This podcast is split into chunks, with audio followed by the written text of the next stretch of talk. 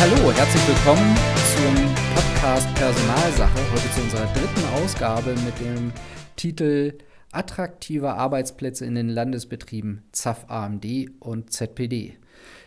Wir heißen euch ganz herzlich willkommen. Äh, wir, das sind zum einen Julia Sprey, hallo. Und äh, ich, Sebastian Lindhof, ähm, beides Geschäftsführer eben dieser Landesbetriebe. Und wir haben heute vor, darüber zu sprechen, wie der Titel schon sagt, warum die Arbeitsplätze in unseren Unternehmen attraktiv sind und vielleicht auch dann mal ganz offen auch feststellen, wo wir in Sachen Attraktivität noch ausbaufähig sind. Julia, du hast da ein bisschen recherchiert und hast äh, was gefunden, an dem wir uns entlanghangeln. Genau, ich habe einfach mal ein paar Kriterien gesammelt, ähm, was einen attraktiven Arbeitsplatz ausmacht. Und äh, wir haben uns überlegt, dass wir ähm, die einzelnen Punkte durchgehen und uns dazu äh, Beispiele überlegen, wo wir äh, Arbeitsplätze vor unserem inneren Auge sehen und uns äh, da ein Bild machen können. Wir haben ähm, vor, falls wir nicht durchkommen heute, dann würden wir einfach in einer zweiten Folge weitermachen. Genau, mal schauen, äh, wie ausgiebig wir ins Plaudern kommen bei den einzelnen Punkten. Ich fand das ganz spannend, als wir da kurz eben drüber schon gesprochen hatten, was da für Punkte sind. Mal gucken, ob uns auch zu allem was einfällt. Der erste Punkt, den ich gefunden habe und was für mich übrigens auch äh, ein ganz relevanter Punkt ist, ist eigentlich, ähm, wie ist der Arbeitsort, also welchem, an welchem Ort arbeite ich und wie sieht eigentlich das Gebäude aus?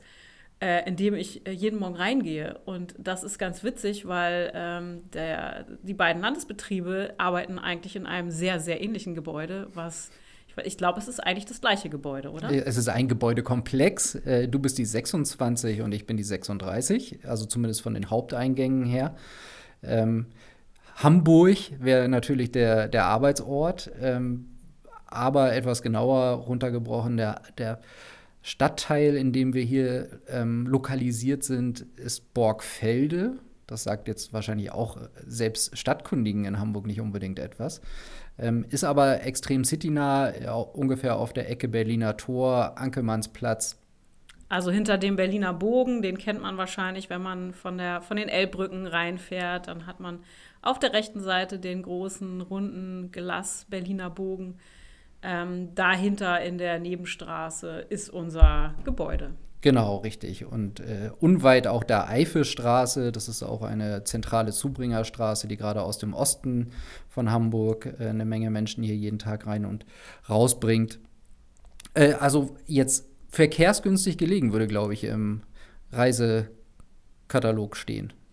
Genau, und auch vom ÖPNV her finde ich relativ gut angebunden. Also die ähm, U- und S-Bahn Berliner Tor ist, äh, ist so die, der Place to be, wo man morgens aussteigt. Und dann gibt es noch einen Fußweg von, ich brauche so acht Minuten, glaube ich, wenn man schnell geht. Ähm, allerdings ist es ein Stadtteil im, im Umbruch. Also das äh, sehe ich schon, wenn ich rausgucke, dann siehst du hier ganz viele alte Gebäude, die abgerissen werden. Und was wird gebaut? Hotels. Ja, das stimmt. Ähm was aber vielleicht ja auch noch hoffen lässt, dass das mit der Verkehrsanbindung sogar noch ein bisschen besser wird, weil äh, die ganzen Touristen, die hier abgeladen werden, ja auch irgendwie dann in die anderen Stadtteile befördert werden sollen. Ähm, ja, es ist total im Umbruch. Also wenn ich mir überlege, als ich so 2010 oder 2012 das erste Mal hier aufgelaufen bin, noch gar nicht als Mitarbeiter des ZPD, sondern einfach nur zu Gast im, wahrscheinlich sogar im ZAF damals ähm, sah es echt noch anders aus. Also hier ist ja wahrscheinlich eine Menge, eine Menge Bomben äh, sind hier runtergegangen, würde ich mal behaupten, im, im, Zweiten Weltkrieg. Und alles, was hier aufgebaut worden ist, war halt wirklich klassische Industrie. Ähm, auch mit einer gewissen Hafennähe. Und Kleingewerbe, ne? So ganz viele kleine Kfz-Werkstätten, Handwerkerbetriebe. Genau. Boxclubs äh, im Hinterhof. Genau, also schon, schon äh, eine spannende Geschichte und wie du sagst, im Moment ähm, merkt man relativ stark, dass diese Kleingewerbe hier an der Stelle sukzessive verschwinden und immer mehr Hotels aufmachen. Also ich glaube, allein in den letzten in den letzten zwei Jahren äh, drei, vier große Hotelkomplexe, die mir jetzt spontan so in zwei Minuten Fußentfernung ent, entgegenkommen oder einfallen. Ja, also schon ganz eindeutig, dass sich da was tut. Genau. Ähm, was ich noch attraktiv finde, ist, dass ähm, vor Corona natürlich, wenn ich da Termine in der Stadt hatte, im Personalamt oder in der Finanzbehörde, dann konnte ich immer mein Dienstfahrrad aus dem Keller holen und da einfach mal schnell hinradeln oder mir ein Stadtrad leihen oder ich bin ja auch ähm, Fan von E-Rollern und einfach ganz schnell ähm, wirklich in die Innenstadt fahren und ähm, das fand ich immer sehr praktisch. Ja, da bist du in zehn Minuten dann wirklich, ne? Also, also bequemes Fahrradfahren und bequemes Scooterfahren. Ihr seid auch ein fahrradzertifizierter Betrieb, ne? Ja. ja muss man an der Stelle ja auch mal sagen. Rezertifiziert sogar. Ey, wir sind, wir sind erst erst zertifiziert, aber wir kommen, wir kommen zumindest langsam hinterher. Genau. So, und wie sieht das Gebäude aus? Also wir haben ja ein sehr ähnliches Gebäude. Wenn man reinkommt, dann sieht es eigentlich gleich aus. Es gibt diese ähm, diese Schiffsoptik von außen. Irgendwie erinnert das an so ein, so ein bisschen so leicht entfernt wie dieses Spiegel, äh, Quatsch, ähm, Gruner- und Jahrgebäude, habe ich manchmal das Gefühl, nur in, in einer sehr abgeschwächten Variante. Also es ist schon so ein bisschen, ähm, weiß ich nicht, neue, moderne äh, Optik, viel Edelstahl und Glas und Beton, würde ich sagen, ne? Ja, genau. Also vor allem Edelstahl und ja, also Beton weiß ich doch, ja, doch, auch in den Treppenhaus, das stimmt ja genau in den Treppenhäusern, genau die ganzen feuerfesten Räume, die sind definitiv in Betonoptik und auch so ein bisschen Industrial Style halt gelassen. Genau. Ähm, auf jeden Fall, also gerade für die hamburgische Verwaltung muss man an der Stelle sagen und auch wenn ich so in anderen Bundesländern mal unterwegs bin, ein echt echt richtig gutes Bürogebäude. Ich glaube, Baujahr ungefähr 2010, 2012. Ähm, wir müssen ja nicht noch darüber sprechen, wo wir, wo wir vorher waren, aber das waren wirklich ganz, ganz äh, üble Schuppen teilweise, in, in denen wir uns da umgetrieben haben. Und die Büroräume, in denen wir jetzt sind, die sind wirklich äh, top of the pops, wirklich ähm, aktuell ausgestaltet. Ja, wir haben sie ein bisschen anders geschnitten, glaube ich, bei uns drüben, zwei, drei Hausnummern weiter als ihr hier. Ihr habt, glaube ich, noch etwas kleinere Büros tendenziell aber alles das, was man von einer modernen Büroausstattung braucht. Wir haben Meeting Points da drin, wir haben ordentliche sanitäre Anlagen, wir haben, wir haben ähm, relativ hohe Decken, wir haben ähm, eine Lichterarchitektur, also dass es hell ist in den Räumen, wir haben ähm, eine moderne ähm, Technikinfrastruktur, die Leitungen sind in Ordnung. Also wirklich vieles, ähm, was ich glaube, also zumindest aus meiner Erfahrung auch in anderen Behörden, jetzt nicht immer und überall so der Fall war. Ja, genau, auf jeden Fall. Wir haben, wir arbeiten viel mit Glas, das heißt, du kannst eigentlich in äh, jedes Büro ähm, irgendwie hast du einen Einblick. Also auch wenn die Tür zu ist, gibt es eine transparente Atmosphäre auf den Fluren. Das ist, das finde ich schon sehr, ähm, sehr von der Atmosphäre, Atmosphäre her fördert das, glaube ich, auch die, die Schwelle, ähm, zu Kollegen reinzugehen und einfach sich äh, offen zu fühlen. Ja, genau, es macht definitiv was mit den Köpfen. Also da bin ich total überzeugt von, dass die Arbeitsumgebung uns massiv beeinflusst. Also ich glaube, in Sachen Büroräume können wir definitiv punkten. Sind wir unter den Top 3, würde ich sagen. Ja, mir fallen die anderen beiden nicht ein, aber Genau, da kann man doch schon mal stolz drauf sein. So, das das wäre so, was, wir, was ich zum Gebäude sagen würde. Ähm, wo geht man denn hier hin, wenn man in der Pause ein warmes Mittagessen haben möchte? Da sind wir nämlich, glaube ich, nicht unter den ersten dreien. Nee, da muss man ganz eindeutig sagen. Also da haben die äh, Behörden und Ämter, die Innenstadtlager haben, teilweise sogar im Rathaus, äh, natürlich einen deutlichen Vorteil. Ich meine, da ist alles darauf ausgelegt ähm, ist dann preislich vielleicht auch noch ein, zwei Euro über dem, was man hier zahlt. Äh, ich finde es ehrlich gesagt okay, was wir hier haben an, an Lunchangeboten. Also wir haben so zwei, drei ähm, Spezialitätenläden, also Döner, äh, in, indische Spezialitäten. Wir haben äh, ja, im Burger King gibt es auch um die Ecke. Ähm, wir haben im ZPD ja auch offen, nicht nur für das äh, ZAF, äh, sondern auch für alle anderen umliegenden äh, eine kleine Kantine, so eine Art Kiosk, äh, wo auch um die Mittagszeit immer zwei warme Essen ausgegeben werden, wo man Salate kriegen kann und äh, aus einem Franzbrötchen morgens rausholen kann. Ich glaube, das sind, das sind schon so die, die Hauptversorgungsaspekte, die mir hier jetzt spontan einfallen würden. Aber auch da tat sich eigentlich was. Tat deswegen, weil dann irgendwie Corona dazwischen kam. Ja, genau. Wir hatten eigentlich eine ganz gute Ausstattung. Ne? Es gab hier so ein paar kleine Geheimtipps rechts und links, wie ich finde, auch wirklich abwechslungsreich.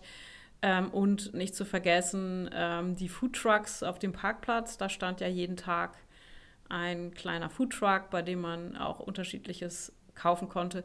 Das hat eigentlich bis auf ganz wenige alles dicht gemacht.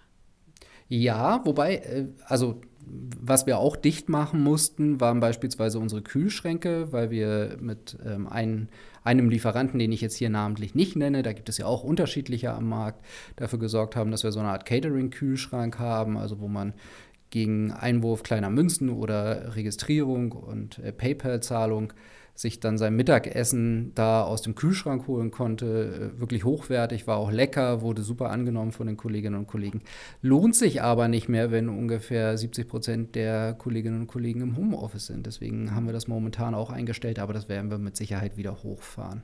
Und ein weiterer Geheimtipp, äh, weiß ich gar nicht, ob du, äh, also wir waren da zumindest noch nicht gemeinsam, ähm, neben der Salatbar, die ich eben vergessen habe, die auch äh, wirklich nachgefragt war, zumindest vor Corona, ähm, hat ein Hotel aufgemacht, wo du dir Bowls zusammenstellen lassen kannst. Kenne ich. ah, okay, lecker. warst du schon. Ja, genau. genau. Fand ich auch richtig lecker. Ja, also genau, es äh, tauchen da noch mal ein paar kleine Sachen auf. Also was ich aber zum Beispiel trotzdem vermisse, wäre ähm, doch mal ein Butni um die Ecke und ein Bäcker.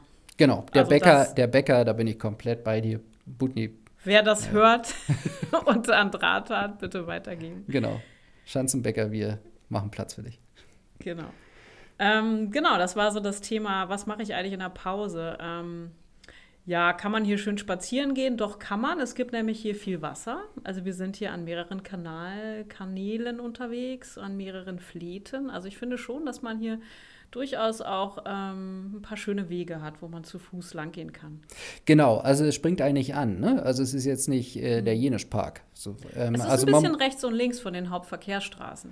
Genau, man muss sich das ein bisschen erschließen. Und ähm, klar ist das hier ein rougher Charme. Also es ist jetzt nicht so, dass das, äh, es ist kein Vorzeigestadtteil. Ähm, aber das macht es halt eben auch spannend, finde ich. Also, dass man halt irgendwie weiterguckt und das Kleingewerbe, was eben noch da ist, ähm, das ist halt schon auch spannend und ist zumindest anders als in dem Stadtteil, in dem ich wohne.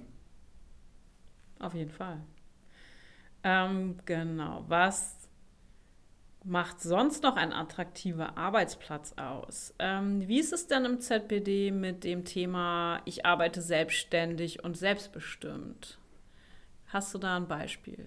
Ja, da hätte ich ein Beispiel. Also ehrlicherweise muss man aber sagen, das trifft jetzt nicht für jeden Arbeitsplatz im ZPD zu, sondern darüber hatte ich ja auch in den letzten Folgen schon mal philosophiert, dass wir schon äh, hochgradig unterschiedliche Bereiche haben im ZPD und ähm, wenn man in, in, der Sachbearbeitung und in Leistungssachbearbeitung äh, unterwegs ist, dann ist das halt schon etwas schwieriger mit dem selbstbestimmten Arbeiten, sondern da kriegt man die Vorgänger auf den Tisch, für die man zuständig ist und dann kann man das machen.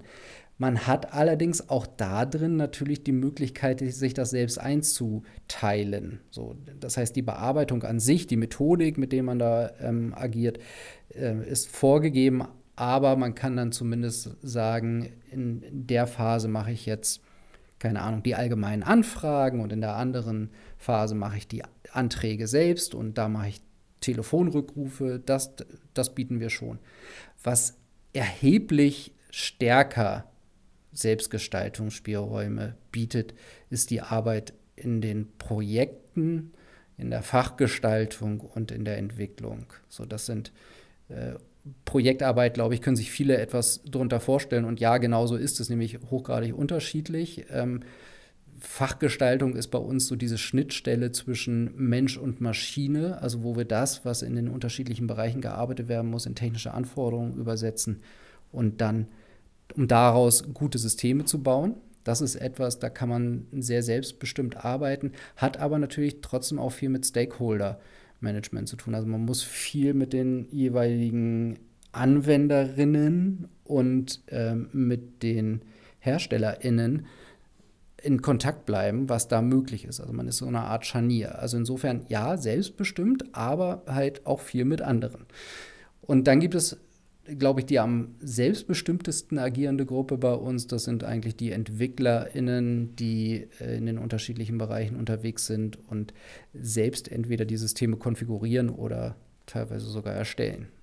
Also insofern eine Menge, äh, schon hoher Anteil von, von Autonomie, die, die man hat, aber eben unterschiedlich nach den unterschiedlichen Bereichen. Aber im ZAF wird es wahrscheinlich ähnlich sein, ne? Ja, also wenn du dir die Geschäftsbereiche mal so anguckst, ähm, ist es unterschiedlich. Uns eint so ein bisschen das Massengeschäft. Also wenn du so ein Massengeschäft abarbeitest mit begrenzten Ressourcen und in einer bestimmten Zeit, dann ist es schon so, dass man sich stark äh, an Prozessen orientiert und ähm, natürlich einen bestimmten Takt hinkriegen muss, weil sonst läuft das eben nicht. Also im AMD ist es schon so, dass es da den Anspruch gibt, die, ähm, die Aufgaben mit den bestehenden Ressourcen innerhalb der vorgegebenen Zeit halt relativ schnell zu, äh, hinzukriegen und, und äh, da ist dann nicht so viel Zeit für Kreativität, sage ich mal. Mhm. Und eine Augenuntersuchung ist eine Augenuntersuchung. Da bist du dann auch nicht wahnsinnig selbstbestimmt. Ähm, der, der ärztliche Takt oder die, die Abarbeitung dieser, ähm, dieser Untersuchung ist schon sehr stark vorgegeben, weil es wichtig ist, dass der Proband oder die Probandin wenig Wartezeit hat, schnell durchkommt, ähm, da gibt es dann Laufzettel, Checklisten und da gibt es dann für die Beschäftigten wenig Selbstbestimmung. Allerdings haben sie Selbstbestimmung in dem Moment, wo sie diesen Prozess entwickeln. Also das ist ja schon so, dass die das äh, sich selbst überlegen, wie, wie soll es sein, wie geht es am, am besten, am effizientesten und was, ähm, was wünschen wir uns da. Und ähm, wenn es dann aber einmal abgestimmt ist und einmal läuft, dann ähm, muss, das, muss das eben passen. Im Bereich ähm, Fortbildung gibt es den sehr kreativen Bereich der Fortbildungskonzeption. Da ist ein sehr hohes Maß an Selbstbestimmung. Also da geht es ja wirklich ähm, darum, mit dem einen Kunden das ähm, ganz speziell abgestimmte Seminarprogramm zu entwickeln und zu erstellen und, und weiterzuentwickeln. Das ist natürlich dann ähm, sehr frei im Bereich der Seminar, des Seminarmanagements und der Organisation dann eben wieder nicht. Also mhm. da ist es dann auch tatsächlich wieder das Massengeschäft, was funktionieren muss. Ähm, auch natürlich mit den Angeboten dann Ort und Zeit unabhängig, soweit es geht, zu arbeiten, das ist klar. Und im Bereich der Ausbildung finde ich schon, dass es da äh, trotz des Massengeschäftes, dass wir da jedes Jahr 200 Nachwuchskräfte rekrutieren, einstellen und in die Ausbildung bringen und dann begleiten, trotzdem sehr viel freies Arbeiten gibt, weil es eben Arbeit am Menschen ist im weiteren Sinne. Und das ist dann ja immer auch von Beziehungen geprägt und, und dann eben ähm, ja auf einer sehr individuellen Ebene natürlich, in, also individuell jeweils insofern Selbstbestimmung und selbstständiges Arbeiten auch unterschiedlich bei uns. Was aber alle Bereiche betrifft, ist das Thema Weiterentwicklung. Also wie möchte ich eigentlich den Bereich weiterentwickeln? Da nehmen wir schon auch alle im Team mit, beteiligen alle, die dazu beitragen möchten und können und ähm, geben jedem die Chance, auch sein eigenes, seine eigenen Themen und seine eigenen Ideen einzubringen. Das ist cool. Also das dann also eher auf der Metaebene, jetzt gar nicht im alltäglichen, nicht im genau, nicht im Tagesgeschäft. Da kommt Arbeit rein und Arbeit muss dann auch raus. Ähm, aber ich verstehe ich und ist tatsächlich auch etwas, was wir im ZPD stärker versuchen jetzt zu kultivieren. Äh, noch nicht in jedem Bereich funktioniert es hundertprozentig, aber ich glaube, wir kommen da sukzessive hin, dass wir diese, diese Metakompetenz aufbauen, die eigenen Arbeitsprozesse mitgestalten zu können, auch wenn ich mit der täglichen Arbeit dann immer noch zurechtkommen muss. Das nächste Thema, das äh, ich hier stehen habe, ist das Stichwort flexible Arbeitszeitmodelle.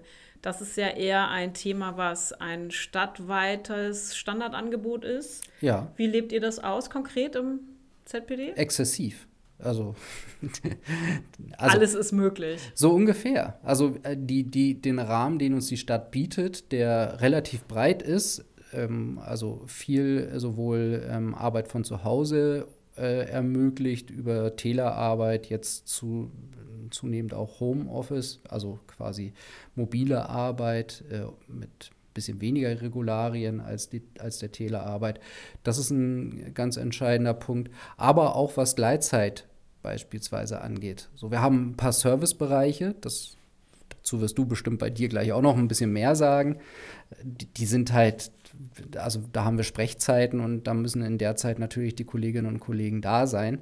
Wir versuchen da technische Möglichkeiten zu finden, um auch da äh, einen stärkeren Homeoffice-Anteil zu ermöglichen. Aber prinzipiell ist es schon so, dass dieses Thema Familienfreundlichkeit, ähm, Work-Life-Balance schon etwas ist, was wir uns auf die Fahne schreiben, was definitiv wichtig ist und was wir ja nicht, nicht nur über das Zertifikat familienfreundlicher Betrieb eben auch bei uns ähm, schon einmal attestiert bekommen, also mehr als einmal attestiert bekommen haben, dass wir das bieten. Das ist auch ein Punkt, wenn ich mit Kolleginnen und Kollegen über das ZBD spreche, was eine hohe Bindungswirkung hat. Ja, genau. Also ich äh, bin da ganz deiner Meinung. Also ich finde auch, das ist, ähm, ist richtig und wichtig, da genau hinzugucken und auf jeden Fall anzubieten, was geht.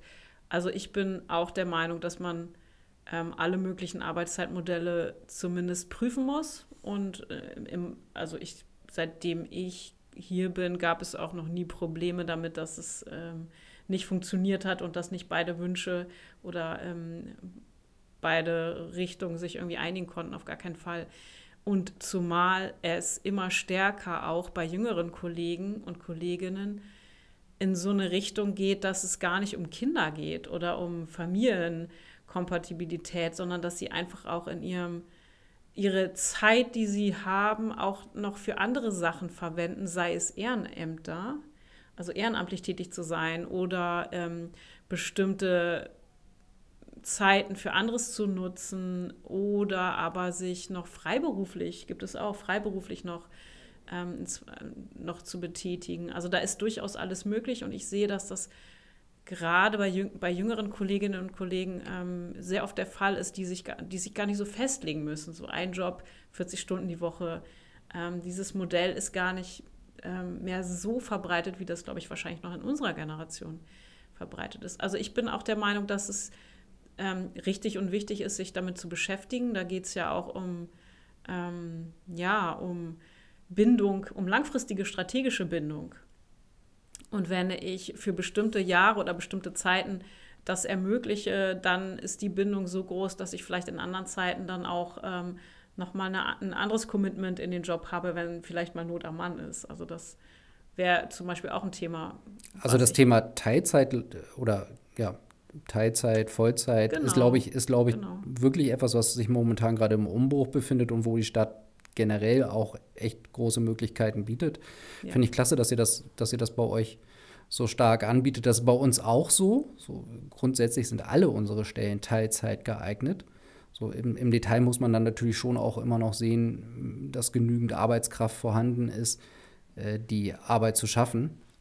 Aber das kriegt man in der, in der, in der, in der Regel gelöst. Also ich, mir wäre jetzt auch spontan kein Fall bekannt, in dem das irgendwie mal zum Streit gekommen ist, dass ja. das nicht durchgeführt werden konnte. Was ich schwierig finde, so aus Arbeitgeberperspektive, ist, dass du zumindest bei Beamten ja ganz große Schwierigkeit hast, dann die ähm, Teilzeitanteile nachzubesetzen. Also das ist, das finde ich sehr, sehr unflexibel. Also auf der einen Seite gibt es die große Flexibilität, den Beschäftigten gegenüber Arbeitszeitreduzierung ähm, in Anspruch zu nehmen, aber ähm, ich habe dann auf der anderen Seite nicht die Möglichkeit, das äh, gut aufzufangen. Das finde ich immer ein bisschen schade. Ja, stimmt. Das ist tatsächlich eine Schwierigkeit, mit der wir so von der Arbeitgeberseite dann immer mal wieder konfrontiert sind. Oder wahrscheinlich sollte man lieber Herausforderung sagen.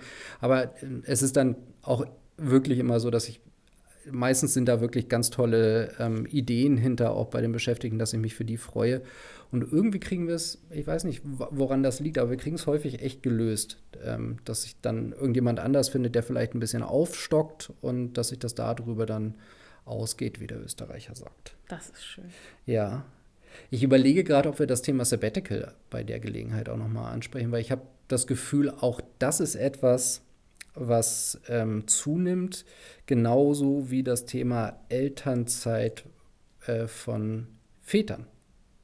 Also das ist etwas, was ich, was ich ähm, beobachte bei uns und total klasse finde. Ich, ich selbst bin ja äh, nicht Vater, äh, aber ich kriege das eben mit, gerade bei den jüngeren Kollegen, die, also fast alle, die, ähm, von denen ich weiß, dass sie Kinder bekommen haben, nehmen auch irgendwann wirklich ihre Auszeit. Das sind unterschiedliche, unterschiedliche Längen, so, ähm, aber es ist wirklich so, dass die Zeit genommen wird und, und nachgefragt wird. Ich glaube, das ist auch noch ein Punkt, das hat wirklich einen Kultureffekt bei uns. Das finde ich super. Ich finde, das sollte äh, jeder Vater tun und ich ermutige die Kollegen eigentlich auch, dass, dass sie das tun sollten. Das ja. ist für sie gut und das ist auch einfach ein Vorbild. Ja, absolut. Und wie gesagt, bei uns ist es wirklich auch, da wird keiner schief angeguckt. Im Gegenteil, er kriegt jetzt auch nicht eine ähm, Blumenkette umgelegt, aber er fehlt ja in der Zeit dann schon. Aber das ist schon, ist schon eine super Nummer, genauso wie das mit den Sabbaticals, was halt auch irgendwie nochmal was anderes ist, weil man ja einfach über eine gewisse Zeit sich so eine Art Guthaben ähm, anspart, also ein Zeitguthaben anspart, was man dann auf einmal verbrauchen kann, um beispielsweise mal eine längere Reise zu machen, irgendwie einen Outbreak zu, zu schaffen äh, für sich selbst, äh, vielleicht ein Haus zu bauen. Da gibt es auch die unterschiedlichsten Szenarien und auch etwas, was wir mit mehreren Modellen gut unterstützen, finde ich. Ja, das finde ich auch. Es ist irgendwie auch ähm, schön zu wissen, dass es geht. Also ich finde allein die, die Möglichkeit, dass es irgendwie eine wann auch immer ähm, für jeden so offen steht und ähm, die, das in, die, in der Lebensphase vielleicht mal Sinn macht, äh, die ich jetzt noch gar nicht absehen kann. Ich finde, das ist ein gutes Gefühl. Absolut. Ähm, und ähm, man muss es natürlich mit ein bisschen Vorlauf dann machen, äh, aber das ist ja halt auch der große Vorteil von diesen Sabbatical-Modellen. Es ist nicht, ich kündige jetzt mal eben von jetzt auf gleich, sondern ähm, der Arbeitgeber hat eine Chance, sich darauf vorzubereiten, die Aufgaben entsprechend zu gestalten und der, die ArbeitnehmerInnen äh, haben dann die Möglichkeit, sich eben auch ein bisschen was anzusparen für diese Zeit. Genau. Ja, dann steht hier ein ganz tolles, großes Thema Weiterbildungsangebote. Also wir sind natürlich unsere besten Kunden. Nein, Quatsch. Ähm, Weiterbildung ist, äh, haben wir hier im Haus. Es ist aber nicht so, dass, es, dass ich erkenne, dass meine Beschäftigten jetzt äh, überdimensioniert an Weiterbildungsangeboten teilnehmen. Also ich äh, versuche das natürlich ähm, immer wieder auch aufs Neue dazu motivieren. Und ähm, es gelingt mir auch immer besser. Und äh, wie, wie haltet ihr das? Ja, also wir halten das schon auch so, dass wir das aktiv fördern. Wir haben in den vergangenen Jahren das Fortbildungsbudget auch nochmal relativ deutlich ausgebaut. Aber es ist halt auch schon so, dass es ein Kostenfaktor ist und deswegen, wir sind ja 450 Personen in, äh, im ZPD, dass da nicht jeder jedes Jahr eine Fortbildung machen kann, das ist wahrscheinlich so, weil einfach ein paar teurere dabei sind. Aber prinzipiell ist schon so, dass ähm, wir einem Großteil der Mitarbeiterinnen und Mitarbeiter mindestens eine Fortbildung pro Jahr ermöglichen. Mhm. Und ähm, generell ist das, was die Stadt da bietet, einfach auch großartig. Also jetzt äh, fand ich das sehr bescheiden von dir, dass du äh, jetzt keine Eigenwerbung machst, aber einfach das Zentrum für Aus- und Fortbildung ist ja wirklich äh, eine eine äh, Spezialkraft in dem Gebiet. Ähm, bei einer Person würde ich sagen, eine Koryphäe. Aber tatsächlich ist es so, dass wir uns bei euch in wirklich guten Händen wissen und deswegen quasi in der Nachbarschaft äh, einen hervorragenden Anbieter haben für die Themen, die ja auch nicht immer komplett landläufig sind. Und Fortbildung ist generell ein Thema, was, glaube ich, in der Stadt hochgehalten wird, aber auf jeden Fall in unseren beiden Landesbetrieben. Genau, also wir halten das so, dass wir das regelhaft in unseren ähm, MitarbeiterInnen vorgesetzten Gesprächen thematisieren. Also das ist immer ein Punkt, der besprochen werden sollte. Und äh, da sehe ich ja auch, dass ganz viele Fortbildungsanträge aus diesen Gesprächen resultieren. Also dann ähm, wird das immer kenntlich gemacht, ähm, kommt aus dem MAVG, steht dann da drauf und dann sehe ich, ach Mensch, da haben sich wieder, ähm, haben sie sich wieder unterhalten, welche Weiterentwicklungsideen die Person hat oder der Vorgesetzte hat. Und ähm, das finde ich immer ganz schön. Also wir stellen zumindest eine Kultur sicher, die einmal im Jahr das zumindest zum Thema macht. Mhm. Das finde ich ganz gut. Auch da sind wir so ein bisschen Nachzügler. Auch das versuchen wir gerade zu etablieren mit den Mitarbeitervorgesetzten Gesprächen oder MitarbeiterInnen vorgesetzten Gesprächen. Ähm, dieses Modell müsste man, glaube ich, irgendwann mal umbenennen. Das hat sich über Jahre hinweg eingebrannt. Also wir versuchen das wirklich zu, zu etablieren, dass es ähm, auch da bei uns A regelmäßig durchgeführt wird und dass auch dieser Fortbildungsaspekt dann natürlich eine Rolle spielt. Das wird sich bei uns auch so entwickeln.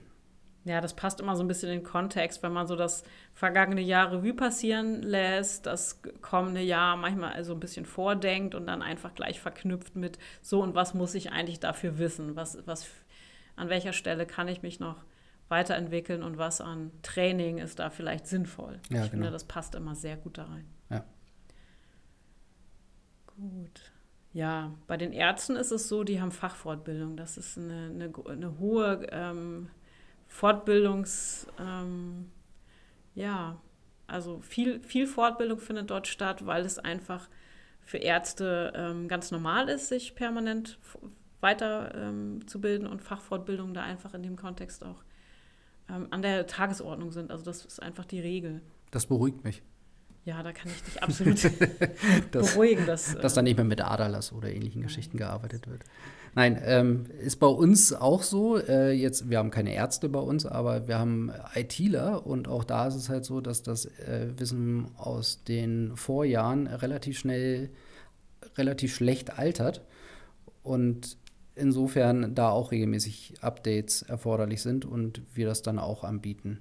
Was mir gerade noch einfällt zu dem Thema Fortbildung, wir haben ja bei uns auch gerade in den Leistungssachbearbeitungen sehr spezifische Bereiche. Da ist es auch so, dass neben den allgemeinen Fortbildungen wir auch im Blick haben müssen, dass es sehr fachspezifische Sachen gibt und mhm. das passiert dann häufig auch bei uns. Da versuchen wir auch gerade uns unterschiedliche Formen, wie man das organisieren kann. Also, dass es da einen Spezialisten gibt, der ein Thema für sich entdeckt und das für den Rest der Gruppe dann eben aufbereitet und den vorstellt, ähm, zu, zu machen. Ähm, wir kommen da so ein bisschen weg von dem guten alten Führungskraft äh, gibt vor, äh, wir sind immer nach links gelaufen und jetzt laufen wir alle weiter nach links. Finde ich super. Macht ihr ähm, in, also selbstorganisierte Fortbildung für die für die Beschäftigten im ZPD, also ja, also Schulung? Genau, also im, im Endeffekt ist es so, dass es, glaube ich, Fortbildungen sind. Sie laufen aber nicht unter der Überschrift bei uns, weil ähm, es einfach relativ organisch ist, dass du dich in den Themengebieten eben weiterbildest und dass sich da Sachen ändern und dass man darüber ja up-to-date bleiben muss und es einfach keine Anbieter extern gibt, die uns da in irgendeiner Art und Weise versorgen. Das eine oder andere machen wir dann tatsächlich auch mal in-house. Das kaufen wir auch gerne bei euch ein, wo wir uns dann quasi einen Dozenten bestellen zu einem bestimmten Fachthema, äh, zum Thema ähm, Führen auf Distanz. Jetzt gerade während der Corona-Krise ja ein riesiges Thema, haben wir uns beispielsweise Sachen organisiert. Mhm. Das ist ein Thema und ich weiß gar nicht, inwiefern das jetzt auch eher in dem Bereich Fortbildung noch passt oder in einem deiner nächsten Punkte auftaucht. Deswegen schmeiße ich hier jetzt einfach mal das Thema kollegialer Austausch rein. Auch das ist etwas, wo wir uns momentan gerade mhm. Dinge überlegen, die uns niedrigschwellig voranbringen. Das ist auf jeden Fall ein Thema für Fortbildung, würde ich schon sagen. Das ist, gehört schon in den Kontext rein, also sich kollegial einfach äh, zu unterstützen. Ja, genau. Darum geht es ja. Ne? Genau, also wir wollen ein bisschen die Silos aufbrechen, weil es äh, schon äh, aufgrund, ich denke, im ZAF könnte das ähnlich sein, dass jetzt der, der Fortbildungsbereich vielleicht mit dem äh, Ausbildungsbereich gar nicht so viel zu tun hat, obwohl ihr in einem Gebäude sitzt. So ist es bei uns zumindest auch. Äh, unter den unterschiedlichen Abteilungen.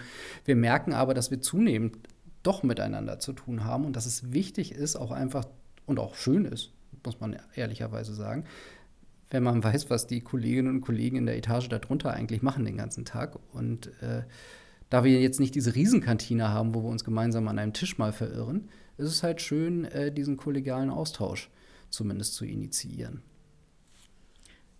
Äh, wir haben ähm, auch die Idee, dass wir für jedes Team, also für jede kleine Einheit äh, pro Jahr eine Teamentwicklung anbieten. So, das finde ich immer ganz wichtig, dass die, dass so die Soft-Themen, wie arbeiten wir zusammen, wie machen wir Kommunikation, wie stimmen wir uns noch besser ab, was haben wir für Zukunftsthemen vor uns, dass das immer in so einem Rahmen stattfindet und dann einmal im Jahr eine Teamentwicklung passiert. Das ist so eine, eine gute Tradition. Finde ich total gut. Ich hätte die Idee, dass wir an der Stelle einen Cut machen, denn wir haben die harten Fakten eigentlich ganz gut äh, besprochen, so die ich mir so überlegt hatte, ähm, und könnten dann in einer nächsten Folge auf die Soft, soften Fakten überschwenken. Da geht es dann um Vertrauen, um Wertschätzung, um Klima, Arbeitsklima und psychische Belastung, solche Fragen. Ja. Das eignet sich eigentlich, das nochmal gesondert und in Ruhe zu besprechen. Finde ich gut. Und deswegen würden wir für heute den Podcast beenden. Genau, wir setzen mal einen Punkt. Und Be sagen vielen Dank fürs Zuhören.